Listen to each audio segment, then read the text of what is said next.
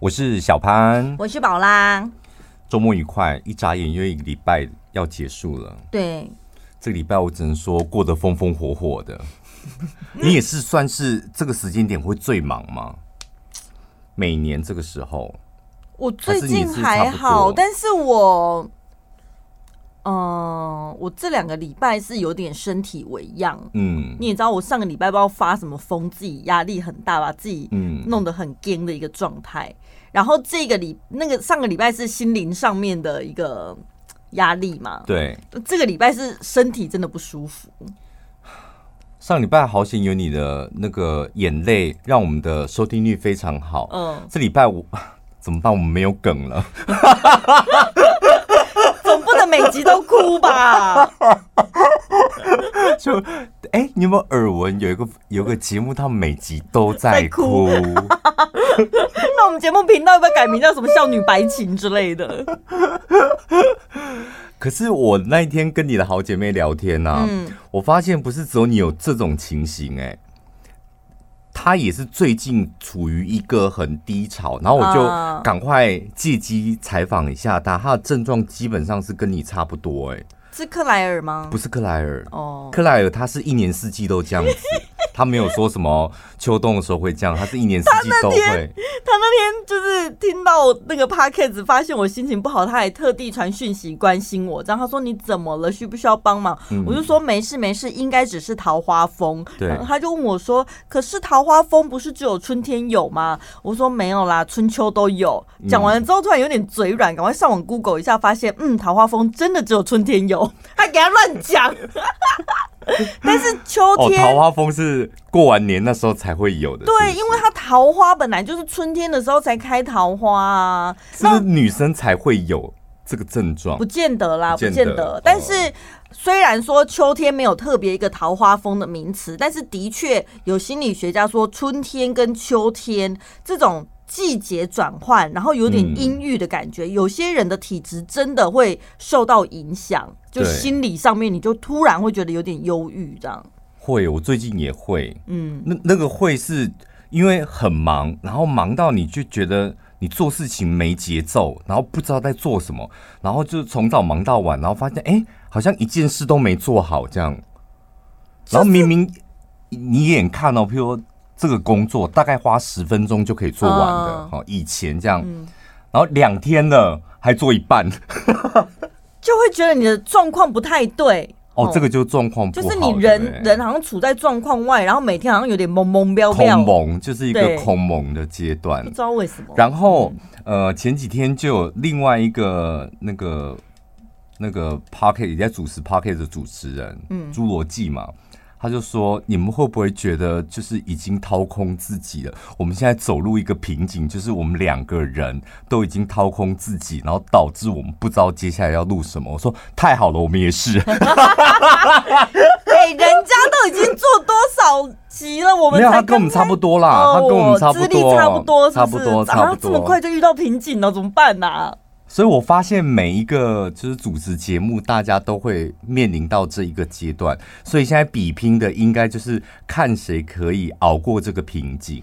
对呀、啊，我们之前做广播也是啊，我们每年都说我们已经掏空自己，随时都说要退休，结果还不是莫名其妙也主持了十几年了。所以现在就是就是得要突破这个瓶颈，能不能继续下去就看这个瓶颈了，对不对？而且现在竞争对手这么多，我觉得有时候就是你自己困在那个泡泡里，倒不如先出来一下，打开手机先划一划，你看看榜上有多少人，你就会觉得说好，我就跟你比气场，看谁撑得久，对不对？欸，我那天看唐奇阳，就是唐老师。哎、欸，他这么专业的人啊，他说他有一集啊，他的 podcast 他也是重录了三次。嗯，他说非常对不起工作人员，但是他自己就觉得真的没有进到状况里面。我想说太励志了吧，唐老师一集节目都可以重录三次，我看到当下真的是吃了一颗定心丸哎、欸。而且他们那种。幕后有团队的啊。你如果因为自己状况不好导致要重来，你内心压力更大，因为你想说一整票工作人员都要陪你。唐老师就是这种感觉，他就是想说他的直播啊，然后上了节目，每天的节目量是非常大的，嗯，其实都很顺嘛，都可以水到渠来。为什么 Podcast 他却要重录三次，然后觉得？工作人员太辛苦，对，幸好我们两个顶多就对不起对方而已，是吧？没有，后来就想说啊，大不了就开天窗啊，啊，怎么可以？你有办法接受吗？你现在我觉得开一次天窗又不会怎么样，是是就是叶配下个礼拜再把它放进去就好了。哦，厂商这么好溜掉，不是会怎么样吗？就是不好意思，就是两个主持人，两个主持人今天疯了，然后导致他们。打架，然后这一集 Pocket 难产。哎、有哎、我那天看那个何允文上节目啊，他说他有一次就是也不会是怎样，就突然发烧，但他觉得也没什么，发烧的状况可能就是到。工作现场去，你盯一下，你还是可以完成工作，只是你会觉得可能表现的不是在水准之上，嗯、但是你硬要完成交差还是可以。但他的经纪人就跟他讲说，真的不行，就是他经纪人很要求完美，而且他今天的工作好像是包括你脸上的气色或干嘛什么，这、嗯、是相关的，所以他就说不行不行，你现在立刻不管怎么样，你就是先去急诊室给我打点滴，然后要给我拍照。就是叫护士帮你拍也好，你一定要那个相片，然后才有一个理由跟厂商说，那不好意思，我们可能要延期或怎样，就逼。那如果表现不好，起码还有一个急诊室的照片，说因为我们当天宇文真的身体很不舒服，对，真的很辛苦，这样。难怪去医院都要打卡，变成一个景点。哎，不过不是，要不然就是我如果一般民众的话，不就是拿来申请保险用的吗？不过话说回来，我刚刚讲说，就是本来就是人的状况，尤其是工作的状况会起起伏伏嘛。嗯，那你要懂得跟这种起起伏伏相处。哎，先讲一下，就是真的非常谢谢那个天下，杂志对的那个夷陵，他寄来了一本书，这样。哎、嗯，不不，应该是叫天下文化。天下文化，他寄来一本书，这样。那 这种书啊，我老实讲。夷陵，你真的非常有勇气，因为它摆在书店里面，不管它多畅销，奥巴马推荐，祖克伯推荐，它摆在那边，我们两个绝对不会去翻它，更不要说我们会买它回家，是吧？我 我知道有很多人是很有上进心，或者是他们可能是书痴书迷，但是对我们两个来说，这种。就真的不吸引人。你像看，你你听看他的书名哦，他的书名叫做《人类大历史》。这然后再来，他的书皮封面的设计就真的很大历史。其实我们两个真的没办法。但是我而且我以前念书的时候，历史有多烂，谁要看什么《人类大历史》啊？对，讲到这个，我以前国中的时候印象太深刻，就是我是花最多时间在读历史。但是我的成绩就是历史最烂，为什么？历史不就是死记硬背吗？哎，我背不来哎，我怎么样就是背不。地理也是啊，对，但地理就很好，其他背的我都很好，国文也很好。但是就历史，我不管花再多时间怎么背，然后我最后全部都会搞混在一起。后来有一种高材生，他就说你不能用背的，你要像看故事一样，有没有？你看电视、看电影那种故事情节，你就很容易记起来。记不起来，我跟你讲，我老后来我问历史老师，他也是教我说，你要把它当做像在看连续剧、连续剧一样，对，每一篇都是一集这样。对，然后我就很想反驳他说，可是问题是这个剧情很烂呐，这么难看又不。吸引人，可是我真的觉得，因为最近处于一个空蒙的状态，我真的觉得读到一本好书，有时候是救赎自己的一种方式。嗯、这本书我真的蛮推荐大家去看的。我说，虽然它叫《人类大历史》，但是呢，这个作者哈拉瑞，我觉得他非常厉害。他就是从哈拉瑞的历史角度来分析政治、社会、人文、经济，还有。呃，什么宗教的东西？宗教对，哦、还有宗教，所以它历史是已经呃继承的事实嘛？但是他从这些事实的故事里面，再加上他自己的观点去解读。我跟你讲，结论是什么？结论就是他会告诉你，这个世界就是一个超大的骗局。而且我跟你讲，作者的逻辑好到什么地步？他好到还有翻译也很好，他好到你很快就可以从一个章节或两个章节，然后你就进入到他的世界里面。嗯，你知道，你看进入到他的逻辑观点，对，你就会进去，然后觉得所有的事情都像他讲的那样，然后你就会忘记，就是你现实生活当中。发生了哪些事？等一下，可是你不是说结论是它会让你发现这个社会是一个大骗局吗？那那是你出来之后啊，我跟你讲，你就会很快进入到他的世界。譬如说，他讲那个农业革命，我只举一个例子就好，其他你们有兴趣去看。他说，农业革命就是一个世界上最大的骗局。他说，我们一般大家都觉得农业革命，你看有带来了粮食，然后粮食吃了剩了，我们还可以去卖钱，嗯，就是带来了经济这样。他说：“事实上，是你们种的那些稻米、小麦还有玉米驯服了人类，奴役了人类，而不是你们靠它赚的钱。因为本来植物是自由生长，但是农业革命是让人类自动自发的去开垦田地、种植它们，对不对？”我真的觉得它是一个蛮值得收藏的一本书啊！我不知道你们有没有买过那种自己很喜欢的书，然后你握在手上，那跟看电子书是不同感觉。握在手上的时候，你就会觉得紧紧的握住它，有一股那种踏实感踏实。对对对，嗯，有一股那种踏实感。对。然后看完一个章节，就很珍惜的把它放在书架上面，想说明天或后天我再来看一个章节，这样很推荐。就是呃，人类大历史。然后我们会把它写在那个资讯栏，你上去你可以去找来看一下。今天呢，我们要跟大家讲的这个呢，就是我们在网络上看到了，这应该是一个插画家吧？对，微博上面一个插画家，他说呢，嗯、现在就是大家都外貌协会嘛，对，然后每一个人的美丑好像没有什么一个标准评定。那他从他自己的角度啦，反正他擅长画画嘛，对，他就呢帮男人跟女人的颜值，我们现在不考虑任何条件，就是只有外表，而且而且用非常精准的角度评断你的颜值，对，看。男人的一到十分标准在哪？女人的颜值一到十分标准在哪？好，我们先问你看完之后，哎、欸，所以我们就男生讲男生，女生讲女生了，可以啊，对不对？好啊，女生听到男生批评长相会不爽吧？会呀、啊，但女生讲女生的长相，我觉得这还好。真的吗？真的、啊，我讲真的，我是不管男女批评我的长相，我都会不爽啊。哦，好，一到十，所以男生的角度是怎样？男生讲你没关系，女生讲你，你就比较 care，说，哎呦，怎么？男生讲我，我还可以安慰自己，他在嫉妒我啊。女生讲我，我表示我真的丑啊。哦，这种心情哦。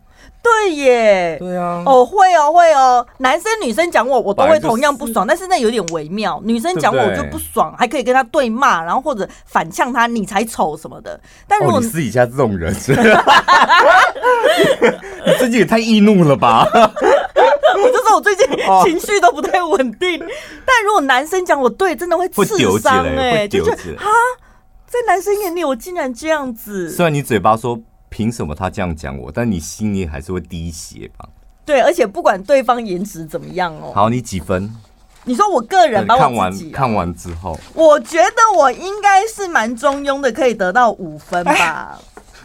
我也是给我自己五分呢。对啊，因为等一下我们分析完你就知道，五分真的是应该人数最多的，大家大部分都落在五分嘛。这个作者他把男人跟女人。打分数，然后分数的标准就一到十分。这样我来讲，一分的男生，你看看你是不是一分的男生？一分男生有很重要的特质，就是五官大小失衡。嗯，皮肤粗糙。然后结论就是，你一看到他就觉得他上辈子应该是得罪了全宇宙，导致他这辈子长成这样。嗯。这样你怎么想笑啊？没有，因为他画的插图真的是蛮精准的，这样。油腻的头发，然后身材短胖这样，气质猥琐，这些这些加起来就构成他是一分男。对，一分女其实跟一分男差不多啦哦，他可能就是也是身材胖胖的啊，皮肤发型都很糟糕啊，甚至呢，虽然她是女性生理女，但是她可能还有男性的一个象征，比如说手毛跟脚毛很多啊，嗯，然后她的五官看起来不像女生那么秀气，一般路人根本分不清楚他。是男是女的，嗯，这种就是一分女。好，我还我跟你讲，我还真的就在我们这栋大楼，我不知道你有没有遇过，嗯，遇遇过一分女吗？我不知道他到底是男是女，哦、因为他身高不高，嗯，好，我觉得这个标准应该是通用男女。如果你身高不够高，他还比我矮哦，大概一百五左右。哦，然后身材是娇小的嘛，一一百五嘛，然后他的头发就是留到耳朵下面，嗯，就是男生女生都可以留的头发，但是你看不出来，那他你到底是男的还女的？嗯，他虽然没有留胡子，但是他看起来胸部平平，但是你有时候从夏天比较贴身的衣服，隐约又可以看到女生内衣的形状，嗯，所以你就真的想说，你到底是男生还女生？但我觉得这还好，分不出。是男是女都还好，但我真的觉得身高一百五十公分以下的人类，你们没有不洗头的权利，非得要天天洗头，不然我跟你讲，搭电梯的时候真的会害死很多人。对，而且你因为你们这么矮，然后所有的人就是。很容易，我们的鼻孔就对着你的后脑勺跟脑门，所以你一不洗头，我们就是一直在吸你的油耗味。你这样子真的不可能帮自己加分呢，先天条件已经不良了，你后天还不努力，就是懒得洗头也可以啦。有有听过什么女生一个礼拜洗一次头？嗯，那前提是你必须得要长到一百八十公分。而且很多人都会说，可是我头又不痒，而且它不臭啊，那是你自己觉得。我们旁边的人闻就是很臭啊。好，来讲二分男，二分男其实跟二分女他们都有一样的条件。我觉得最重要的就是，他说女人和他啪啪啪的时候会恶心呕吐，要吐很多次才能够习惯。嗯，同理可证。如果男生跟两分女啪啪啪，我想应该也会。呕恶心呕吐好几次，这是什么东西？但是我不懂的是，叫他趴着就好啦。你为什么一定要用传教士的那个姿势？所以他是事后再吐啊。你知道，刚开始趴着的时候很开心，趴着，然后结束之后就说你去洗澡，然后叫他就直接往浴室那个地方走就好啦。不要让我看到你的脸这样子。然后你就他去洗澡的时候你就回家。哦，所以他出来的时候已经不在了，你，你已经回家啦。哦，你回家再洗。但是我不懂的是，这有一个很大的 bug 啊！他都两分的外表了，到底有哪一点吸引到你，还跟他啪啪啪？喝醉啊！那所以他是隔天酒醒的时候才呕吐吗？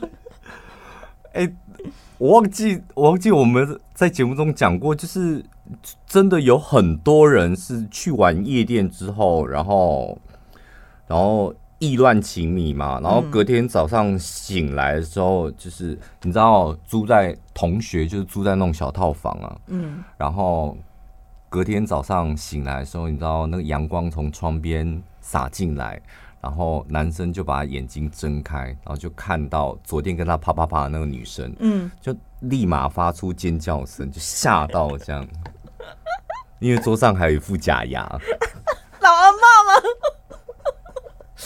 难怪昨晚那么开心，那么舒服。那么舒服。等下，这是真实故事还是笑话？这是网络上的啊。Oh. 对，这是网络上，我还听过更扯，也是假牙的。嗯，就是好像网络上的笑话，他就是那个人要做的时候，然后他坚持要穿袜子，男生。男生坚持要穿袜子，全身都脱光了，哦，女生也都脱光了，然后他就是坚持要穿袜子，蛮可爱的哎。你知道为什么吗？他脚臭？不是，他没剪指甲？不是，他要放假牙。他就是做的时候又很激动，怕假牙喷出来，说他把假牙假牙拿下来，然后塞到那个袜子夹在那边，比较不会掉。网络上你搜有关于假牙的色情故事真的很多。这个老阿妈跟老阿公可以凑在一起吧？好，接下来是三分男，嗯，跟三分女。好，哎，三分女的话呢，她就是普通的脸型，五官比较没那么糟糕，但是呢，也不会有人对她一见钟情。嗯，然后呢，一般的身材，一般的外形，大部分都会得到男人婆或是女汉子的一个评价。这样，三分男就是陈宝拉已经帮我注解在旁边了，就是王世坚。我觉得就是王世坚啊，对不对？就是王世坚，对不对？王世坚蛮蛮符合的吧？就是最常见的屌丝男啊。虽然不吓人，但是也没有人想多看一眼，这样。对，大概只有促销员或是早餐店阿姨会叫他帅哥。他说：“你看到他没有什么太大的问题，但是他的脸有小问，他有一张小问题不断的脸。”对。好，再来是四分。嗯，四分女，四分女的话呢，她已经开始有一点点性别优势了。嗯，呃，五官没有什么缺陷，但是算蛮平淡的。但偶尔会有一些男生喜欢她平淡的美，但是呢，她的脸是属于这种过目即忘，嗯，就是没有什么特色啦哦。然后可能常常戴眼镜，基本上是不太爱化妆的。我觉得很多大学生。就是属于这种四分女，她可能还没有发现自己其实多打扮一下会加分很多，你马上跳到下一个级别，但她还是让自己处于四分女，要不然就是很会念书的那种书呆子的感觉。嗯、四分男，哎、欸，你怎么一直在旁边攻击政治人物、啊？不是，我觉得他们很像，像四分女。你看哦，四分女，你不觉得很像像英文呐、啊、秀脸呐、啊，大概就属于这种。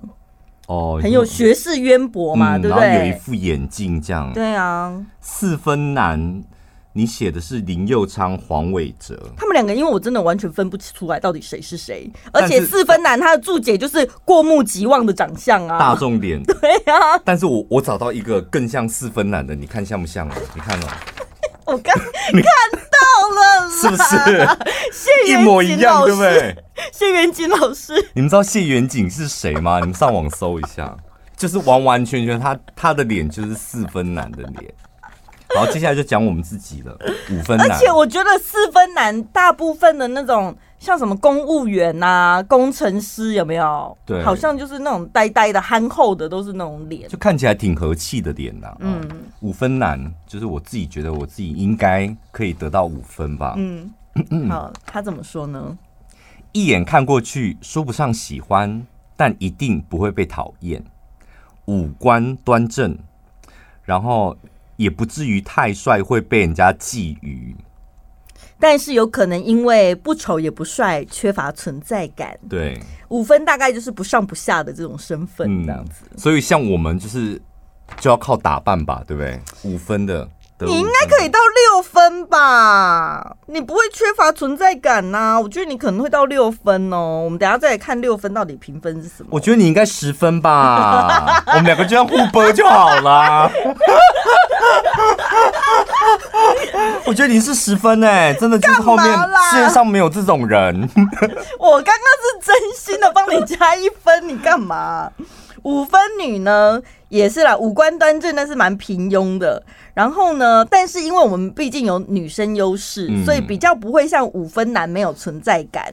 然后可能比较常会被叫为小美女啊，类似这样。如果去相亲呢，大概有百分之六十的成功率，我觉得差不多，蛮准的。嗯、对啦。大部分都是你拒绝人家，对。然后呢，化妆打扮的话呢，分数可能可以再多加个一分或零点五分，嗯，算是大众脸当中的最高颜值，也是这个呃人数最多的就是五分女。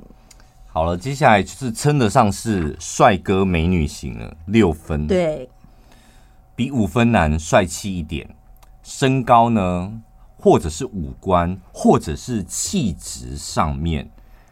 这三个其中一个可能有缺陷，导致他不能够得到七分。对啊，像你的缺陷就是身高啊，不然你就七分啦。啊，我都一百八了，这样还不够高哦。想想你自己吧。六六分的话，你看刚刚五分去相亲有六十趴的成功率，六分的话去相亲是绝对不会被挑剔的长相，都是他挑剔别人，而且呢不不需要太多的化妆，他就可以引人注意。一般呢啊、呃，在念书的时候肯定都是班花来着的。他这个画出来的 model 感觉就是林依晨啊，对，哦，差不多。没有啦，我觉得林依晨起码到八九分吧，六分太为难他了。啊，就是身高上面啊，差一点啊。哦，对不对？你觉得林依晨身高有趣？哦，林依晨身高也是那种一定得要洗头的那种，一百六十出吧。再来就是校草等级，这是七分男，这是很大学时期，基本上一定是校草，然后女生暗恋或迷恋迷恋的对象，五官精致。然后小脸，身高要一百八十公分以上，身材健美，娱乐圈的小鲜肉，摄影师帅哥，gay 时尚达人，双眼皮高鼻子，可能也爱化妆，哦，就网红了，差不多。基本上你你 IG 的粉丝人数可能要三万五万以上的，啊、对不对？这一类的，对。七分女的标准就很严格，绝对不能差那么一点点，没有一个什么容许范围哦。她一定要好皮肤、小脸，然后呢高鼻大眼。除了她可能是校花之外呢，还有可能是 model 啊、夜店女神啊、网红啊，然后可能是二线高富帅的正宫这样，还要有大长腿，而且呢不用去质疑这个七分女的五官，她一定是什么，你知道吗？素颜清纯，浓妆妖艳，就是可化妆可不化妆。你，你有没有觉得？你有没有觉得小香有很多这种朋友？就他夜店的工作的伙伴，呃，夜店 DJ 或者是跳舞的那些 dancer，, dancer 对不对？没，那不见得，因为他们那种日夜颠倒，他不见得可以得到好皮肤哦。那就跳到六分喽，oh. 他们应该只顶多是到六分而已哦。然后在六分又因为气质的关系又被扣下去，可能是走五分了。五分对，差不多五六分，五六分，七分是真的蛮难的。而且你有没有看过一种，就是外表看起来真的趋近于完美的女生，但是你真的没有办法，就是给她一个七八分，然后譬如说叫叫她叫美女这样。就是气质吧，对，我觉得好像是气质、欸。对啊，那种无形。那气质这种东西到底要怎么样才能得到？得不到？我觉得真的跟日常生活有关系，你生活的环境，还有你的习惯，嗯、有没有在看书之类的吧？所以像我就没有办法到七八分啦，我就说我紧绷五分而已啊。哦，可是你看他说七分，七分可能是在马路上能够见到的最美的女人了，而且他们的身高呢，应该要在一百六十五以上。我很好奇，女生长这么高，在男生眼里真的是加分是是？很加分。我老实讲，因为以以前我班上有两个同学，我国中的时候非常喜欢给同女同学取外号，嗯。呃，我们班上有一只弹涂鱼，另外一只是金鱼，然后都，都女生哦，都女生，都是我取的。然后这两个女生为什么我会叫弹涂鱼跟那个金鱼？就是她们基本上就是跟这两种鱼长得是一模一样。嗯、然后所以国中三年就同学都好叫他们弹涂鱼跟金鱼。有一年，因为我在来刚来电台好像没几年，有一次我去饭店主持活动的时候，然后就有个女生冲过来。哦，先说那个金鱼，那个金鱼为什么我说它像金鱼？它的脆胚吧，就是已经大到是有点水卵，就是那种很贵的金鱼。你有没有看过那种红色的？嗯，然后有点突眼那种。对，然后重点是它的脆胚吧就很大一块，然后大到是垂下来那种。然后那时候我都叫它大金鱼的原因是因为它很高。嗯，我都说每次你跑过来的时候，我都觉得有一只大金鱼好像过来把我吃掉。有一次我主持饭店的活动，然后就看到一个女生，然后她那个跑步过来的那个姿势跟气质，我就觉得好熟悉。然后过来就叫我的全名，然后我就说你是谁？她说我是谁谁谁，我有点忘记。嗯，她说以前我们是几年几班的同学。她不愿意承认她是金鱼就对了。对，她没有说她是金鱼，她可能也忘记了，但她说她是几年几班跟我的同学，然后她叫什么名字？我又再回想一次，哦。以前的大金鱼，嗯，我觉得她以前就很高了嘛，一百六十几公分，那时候就很国中，那时候女生算超高的。嗯、那时候我觉得她很像大金鱼，但现在我再看到的时候是个大美女，很好啊，超正，而且她的脆胚吧怎么可以以前大到完全不见？嗯，就完全是缩进去的、欸。因为念书的时候女生一定会有婴儿肥啊。啊，长大之后赚钱了之后，我们可以去医美弄一弄啊。对，后来我有一次就真的忍不住说：“你的脸怎么可以尖成这样？”因为完完全全我真的认不出来。他说：“真的就是靠整形跟医美。”嗯，这是多么正向的故事，很励志。开始存钱吧，啊、各位！如果你想要加分的话，有时候后天的努力就是靠你多赚钱。对。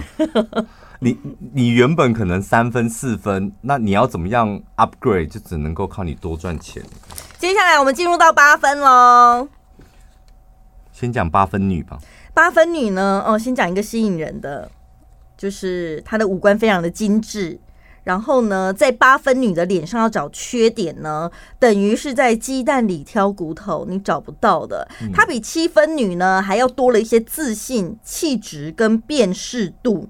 所以呢，应该是小有名气的网红或女明星，你不太可能在马路上看见八分女。嗯，这句话意思是什么？他们是躲在家里，然后有司机接送，所以你不会在路上看。很稀少啦，哦，很稀少的关系。再内向的男人看见八分女也会变得热情如火。如果能够跟八分女有性生活，那简直是跟吸毒一样。我感觉好嗨哟！哦，但男生的部分接下来都没有了哦，最高就七分、八分、九分、十分都没有。什么意思？好懒得再讲男生的那个哦，越越越讲越伤心，是不是？八分、九分，这不都是都是艺人等级了吗？对啊，对是这样没错啊。就是呃，很帅的艺人跟超级帅的艺人。嗯的分别了吧？你们那边也是了吧？但是我觉得她有一些形容还蛮不错的，像九分女哦，她的五官不可能有缺点，就算有也是没有，就是她会美到让你会看不见她的缺点这样子哦。她是可以对啊，你不觉得吗？就同样一颗痣。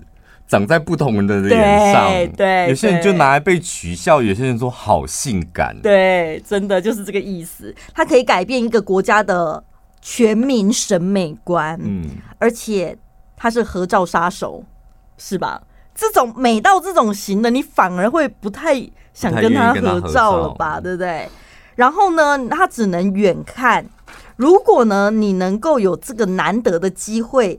近看一次九分女，你会在网络上炫耀十个月。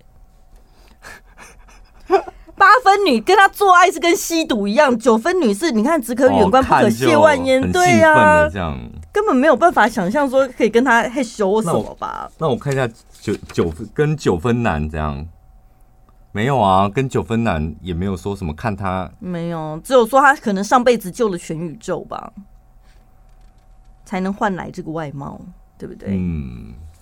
最后十分呢？嗯、我想这辈子大家应该都看不到，没有这种人呐、啊。好的啦，颜值、身材、智商、胆识、情商、名望，虾米都有啊！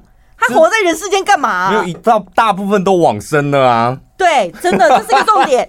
十分的，不管男或女，都是那种死去多年还被大家记在心中的人，他才称得上是十分满分。哦，最后我们就讲一点点官话做结尾吧。嗯，结尾完我们就要进广告了，我们还没节目还没结束。对，你讲的好像我说他要 ending 了吗？就这一段给他个 ending 吧，然后就可以进广告了。就是一个人三十五岁以前，你的脸蛋是父母决定的。三十五岁之后，你的脸蛋就是你自己能够决定。所以你现在被别人觉得你长得丑，或是自己不满意自己的长相，你要对自己的长相负责。对，你刚刚讲的就认真赚钱很重要嘛。嗯，花钱就可以把自己变好看。还有一点就是相由心生。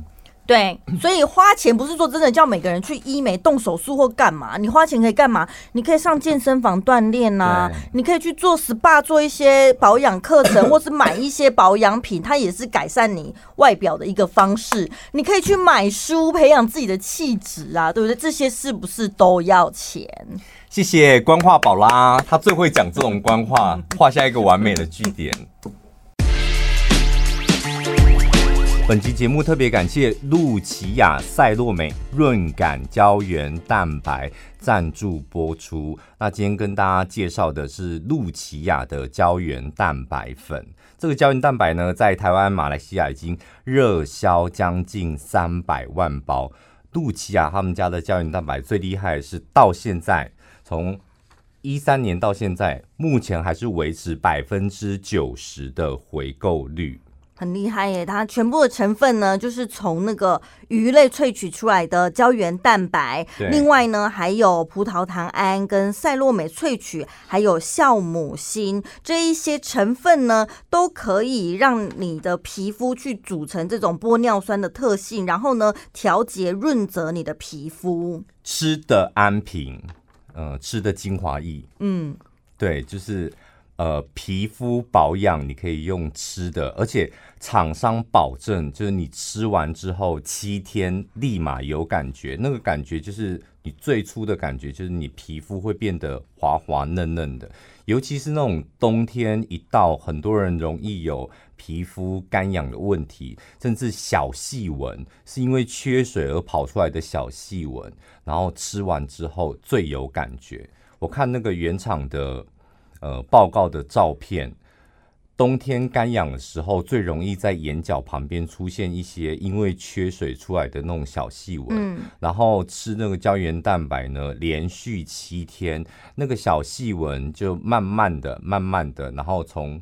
一点点，然后到完全不见。嗯，而且人类的皮肤在真皮当中有百分之七十都是胶原蛋白。补充胶原蛋白呢，其实它在人体能够有的这个主要功能，包括在你的头发啊、眼睛、牙齿、指甲跟大脑，还有。肌腱、软骨、内脏等等，包括血管，它全部都会需要胶原蛋白。嗯、所以你吃进去了之后呢，这个露琪亚他们的赛洛美润感胶原蛋白粉，它里面全部的成分呢是百分百天然的，没有香料、色素、调味剂跟防腐剂。吃下去之后，一天只需要一包，七天你就会在各方面都会有感觉。呃。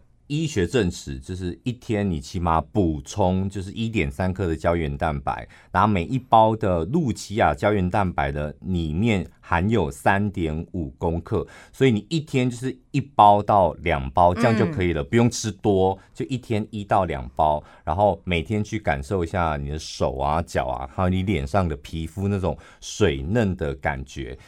原厂的实验三十分钟。立马可以完全吸收，哦，所以你其实呢，它是做粉状的啦，你就直接呃搭配水喝服用就可以了。嗯、那他们有经过一些安全的检验跟安全认证哦，包括在日本这边有做到无辐射残留的检验，在台湾有无重金属跟无防腐剂的一个检验。胶原蛋白很简单呐、啊，就是呃。因为胶原蛋白的产品已经很多年了，然后你只要看里面的胶原蛋白是来自于哪里。全世界最好的胶原蛋白大厂，一个就是德国，然后另外一个就是日本。所以拿到的时候呢，就看一下它的胶原蛋白来源是哪里，这个很重要。嗯，然后今天跟大家介绍的呢，露琪亚的胶原蛋白粉呢，里面的胶原蛋白就是来自日本的百年大厂。然后详细的介绍呢，在露琪亚的官网上面呢，通通都有。最重要呢，今天呢，呃，只要在露琪亚的官网，然后呢，在我们的资讯栏里面有个连接，点进去，总共你可以得到七十二包，绝对是超过两个月份的那个分量。然后再来，它的包装非常精美，你收到的时候。看的心情也很好，嗯，然后呢，原价是两千八百八十元，然后非常欢迎大家可以从我们资讯栏里面呢找到露琪亚的连接，然后输入我们的折扣码对，今天呢，只要输入折扣码呢，两千元就可以带回去七十二包两个月的分量，或者是如果你有想要了解更详细的讯息的话，也可以打电话到露琪亚来查询零四二三二六零八一三。好的，这个听众朋友，我觉得他应该是最近心情很不好，所以他写了这么长的。私讯就是希望能够听听我们的意见，这样。嗯、他说：“小潘宝拉，你们有聊过做自己这个话题吗？是不是做自己都会被说太自以为是，主观意识太强，有时候太诚实的说出自己的想法，却得罪很多人，但是为了生存又得要讨好别人，所以讨好别人应该是他很不愿意去做的一件事啦，对不对？”第一个就是你的问题，就是做自己跟自以为是，这是两件事哦。就做自己不会自以为是，嗯、自以为是就是自以为是，跟做自己没有关系。对。然后，嗯，太诚实的说出自己的想法，得罪很多人。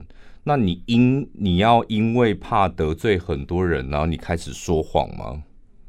或者是你一样可以讲出你自己的想法，可是也许你的语气或者是你的用字可以委婉一点。没有，我我我真的觉得哦，就是做自己这三个字，我个人就觉得很奇怪。就是你自己不就是一个存在的事实？你为什么要做自己？嗯，你要反问你自己，说你为什么要做别人？嗯，我为什么要做别人？做别人会让我的工作轻松一点吗？或是？呃，工作上面赚比较多一点的钱吗？或者我得到的好处是什么？你评估完之后，然后你再来考虑啊，那我做别人比较划算，那你就做别人啊。那如果你评估完之后发现做自己做别人，那你一个月都是领三万五，那你干嘛做别人？嗯，就是我觉得每一天有二十四个小时，你扣掉八个小时在睡觉好了。大部分我们都是上班一个时段，下班一个时段。我觉得有时候你不用这么这么强求，就是拘泥在我要做自己，我不要做别人。有时候工作的时候，你可能可以是一个样子，没有办法，我们就是为了讨生活。对。然后，如果你做别人，你可以获得更好的收入。你下班时候，你可以更尽情自在做自己。那你上班这八个小时，你做做别人又如何？对啊，我觉得大部分会提出这种我没有办法做自己的年轻人，应该都是在职场上面吃了点亏。嗯，然后他会觉得为什么我的想法不可以诚实的讲出来或什么？但是毕竟你要搞清楚，工作是工作，工作的目的是让你拿到薪水，就是。对，那怎么样可以拿到薪水呢？怎么样可以赚钱呢？就是你要让这份工作它是顺利的完成嘛。那如果你拿出你自己的个性或是你的处事态度跟方法，并没有办法会造成你的工作做得更好的话，那其实真的没有必要。所以你有做自己吗？你觉得？以我们现在的身份地位，当然可以做自己啊，对不对？讲白话一点，你今天如果真的是在那个公司里面的当红炸子鸡，你想怎样就怎样啊。嗯，他说，这听众朋友说，我很羡慕你们在广播可以这么自然不做作，给人的感觉就是不畏惧别人的眼光，有新的创意想法，冲去做就对了。我相信很多人都会卡在自己这一关。我觉得全世界最冤枉的事就是自己把自己给卡住，被别人卡那也就算了，你不觉得很不甘心吗？最后这件事情没有办法成功的原因，或是不舒服的原因，居然是自己卡住自己。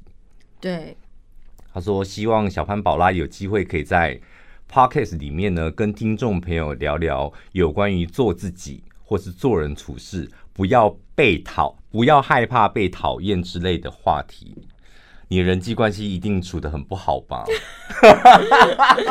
哎、不要害怕被讨厌，这个我真的也是花了一段时间去想，然后去跟自己沟通。因为天秤座就是我们一天到晚在在那个找一个平衡点，我们希望全世界的人都爱我们哦，真的、哦，我们就是很，你为什么这么随便哈？就是因为我们是天平啦，我们就觉得我们很圆融，应该不可能有人不喜欢我们。我后来发现这是不可能的代机，不可能。对，所以我后来发现，好，你今天不想要被讨厌，但是。对方他到底对你来说是一个这么重要的人吗？如果他对你来说也是可有可无，或者甚至你根本也不喜欢他，那他讨厌你你也无所谓吧？嗯，对不对？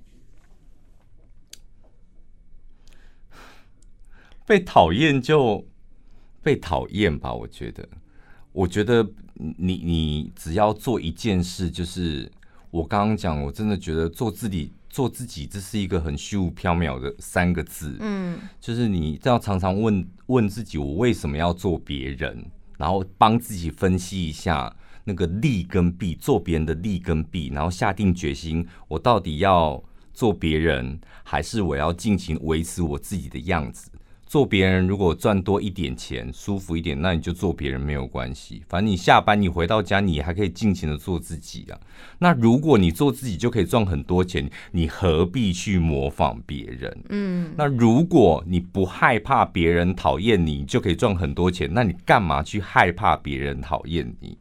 从头到尾都是自己的心魔在困住自己。对。对那有一个比较难解的是，可能在感情上面，或是交友上面，你觉得你喜欢的人，你也对他很好，那你希望他也可以喜欢你，但是别人的感情那是控制不来的。你喜欢的人，你没对他做出什么事情，但是他却对你没有相同的好感，那你就算了，放他放他去吧。因为这种东西不能强求，甚至因为也有可能换个角度，有一些人他也拼命的讨好你，但是不管怎么样，你也是不喜欢他。醒来，各位听众朋友，就宝拉讲大道理，我知道你们都会睡着。哎、欸，我觉得你真的很厉害，你这方面讲大道理，因为有些人一讲大道理，你就觉得天哪，也太屌了吧。然后你一讲大道理，我就想，你就开始斗鸡眼。不是，我想说，哎、欸，奇怪，是下面有饼干吗？好想拿起来吃一下。我跟你讲，哎、欸，所以我解答人家问题，我是最多只能讲三句话。我不知道，我我觉得我我曾经看过你回听众朋友，你回一句话，那也是很精彩啊，就有回跟没回一样啊。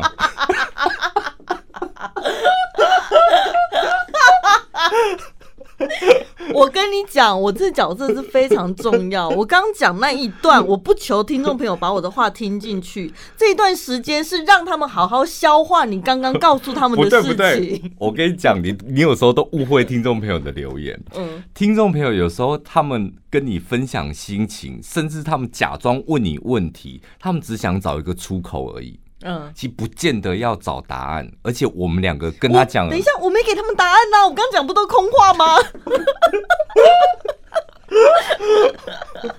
好空话，他们只是想要就是有个地方，然后可以讲出去，然后他现在可能在 p o c k e t 上面听到我们在回复他的这一段心情，我觉得有时候这个时间点，他心情。问题不见得解决，但是他的心情起码有一个抒发，对，就是起码会比以前之前来的好一点，是。这样就好了啦。你看，我就是一个最好的示范，我从头到尾我就是在做自己啊。对啊，不管听众朋友留言怎么样，我也不管你问题解决了没，反正我就做自己啊。他就是继续官话对付你们啊，而且他用官话这个主持技巧主持了十四年了，他还不是活得好好的。然后别人都跟他讲说，你自然一点啊，轻松一点，然后做自己啊，他也不管人家，他就是要这样子。对，所以不用害怕，对不对？嗯。节目最后呢，我们来讲讲这个新闻哦。这个新闻的重点是什么？这个新闻的重点就是，请所有的听众朋友好好珍惜我们两个，因为我们两个。就是应该会比你们早死。你说因为年纪比他们大的部分吗？不是，他说别再一个人吃饭了。日本研究孤单进食容易死掉。我们两个就是很常是一个人吃饭吧？啊、所以容易死掉是因为噎死了没人救你，有可能噎到没人帮你拍背了。他说呢，这是日本的研究。它是针对二零一四年到二零一六年，而且它长达三年的研究，针对七万名六十五岁以上的老年家老年人做饮食调查，发现这些高龄男子若跟别人同住，却一个人吃饭，他的死亡风险比跟别人同住，但是一起吃饭的高出百分之四十七，很高哎、所以结论就是，如果你一个人吃饭，你的死亡风险呢是比跟别人一起吃饭高出一点五倍，忧郁症的并发几率呢是高出二点七倍。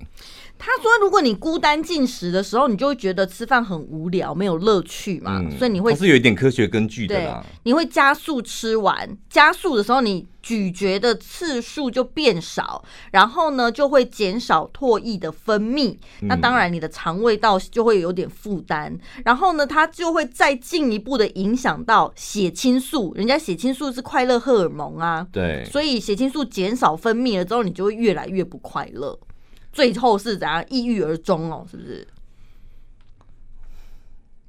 他说：“，我觉得一个人，你觉得一个人吃饭不开心吗？哦，一个人在餐，一个人在餐厅吃饭，我可能没办法。但我觉得一个人在家里吃饭，真是挺爽的一件事。一个人去餐厅吃饭，我我是蛮自在的啦。对，所以我会比你更早死，因为他说，如果你是没有办法找到朋友。”跟你一起去吃饭的，你起码也是找一个有阳光的地方，或是人多的地方。在餐厅里，在餐厅虽然我这一桌我自己一个人，但旁边有其他客人。然后甚至你可以跟那个餐厅的老板或是摊贩的老板聊聊天。哦，这样你也比一个人窝在家里吃饭来得好。哎，他说高达百分之七十的独居老人，他其实一个人吃饭是碍于现实考量，环境就是不允许他找别人吃饭。嗯、但是他说。说他一个人吃饭，其实内心是很期待可以有别人一起吃饭。啊，不会耶，怎么办？所以我会死更快，对不对？到了，可是你很 enjoy 啊，对，我很。他们是被迫 enjoy 的人，应该没差吧？他们是被迫一个人吃饭。有一次，有一次我朋友就找我去吃饭，这样他说：“哎、欸，我发现你有个。”跟别人不一样的地方，就找你出来吃饭，你就是真的很认真在吃饭，不然呢？真的，我就是那种很认真在吃，这样 很认真在煮肉什么。他说，因为就是很久不见，大部分就是会聊聊天呐、啊，然后一边聊，慢慢吃，慢慢吃。哈，我有时候朋友约吃饭，我有会有来自一个心理压力，就是想说，哈，那我们吃饭过程我要跟他聊什么？就我宁可自己一个人吃饭，我觉得开心多了。哦哦，你会担心这个是是？对，就想说，不会，我就是、哦、那在聊天要聊什么？因为我觉得吃饭就是吃饭，等吃完再聊，聊对不对？对，吃完还有话题，还有力气，我们就聊啊，没有话题就回家。哦，对吧？你会在乎就是要跟他聊什么这样？对呀、啊，我都会在出发。真的，你们天秤座真的好在乎，就是别人对你们的观感。对，我出发之前，我还会在脑海里先演练，想说哦，等一下 我会列大概几个问题，说等一下可以问他什么这样。那你刚刚到底凭什么还要 还可以回复听众朋友说做自己？我这就是做自己啊，不是吗？我的个性本来就这样子啊。哦，做，但是是舒服吗？嗯，会不会觉得很累？我觉得很累。如果我真的不觉得这样很辛苦，我就会拒绝那个饭局啊，我就不会想去。对啦，我觉得凡事就是这样，就是。怎么做自己做别人？就当你觉得有点不舒服的时候，你自己要打住，嗯，不要再做那件事，嗯，就一直让自己处于一个不舒服的状态。我跟你讲，你会早死。希望大家听我们的 podcast 都可以开开心心的，好吗？是的，下次再见喽，拜拜。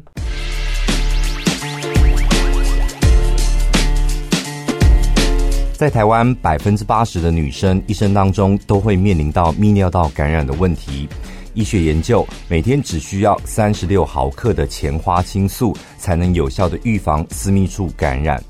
露琪亚蔓越莓益生菌，美国专利蔓越莓加前花青素，足量三十六毫克，高浓缩蔓越莓萃取加洛神花萼萃取加石榴花萃取加二十亿芽孢型益生菌。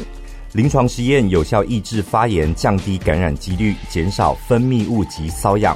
每天只要一包，三天快速有感。露琪亚蔓越莓益生菌，百分之九十九点九纯天然成分，让你告别臭妹妹。官网三盒只要一千九百九十九，输入小潘宝拉专属折扣码一六八，再折六百元。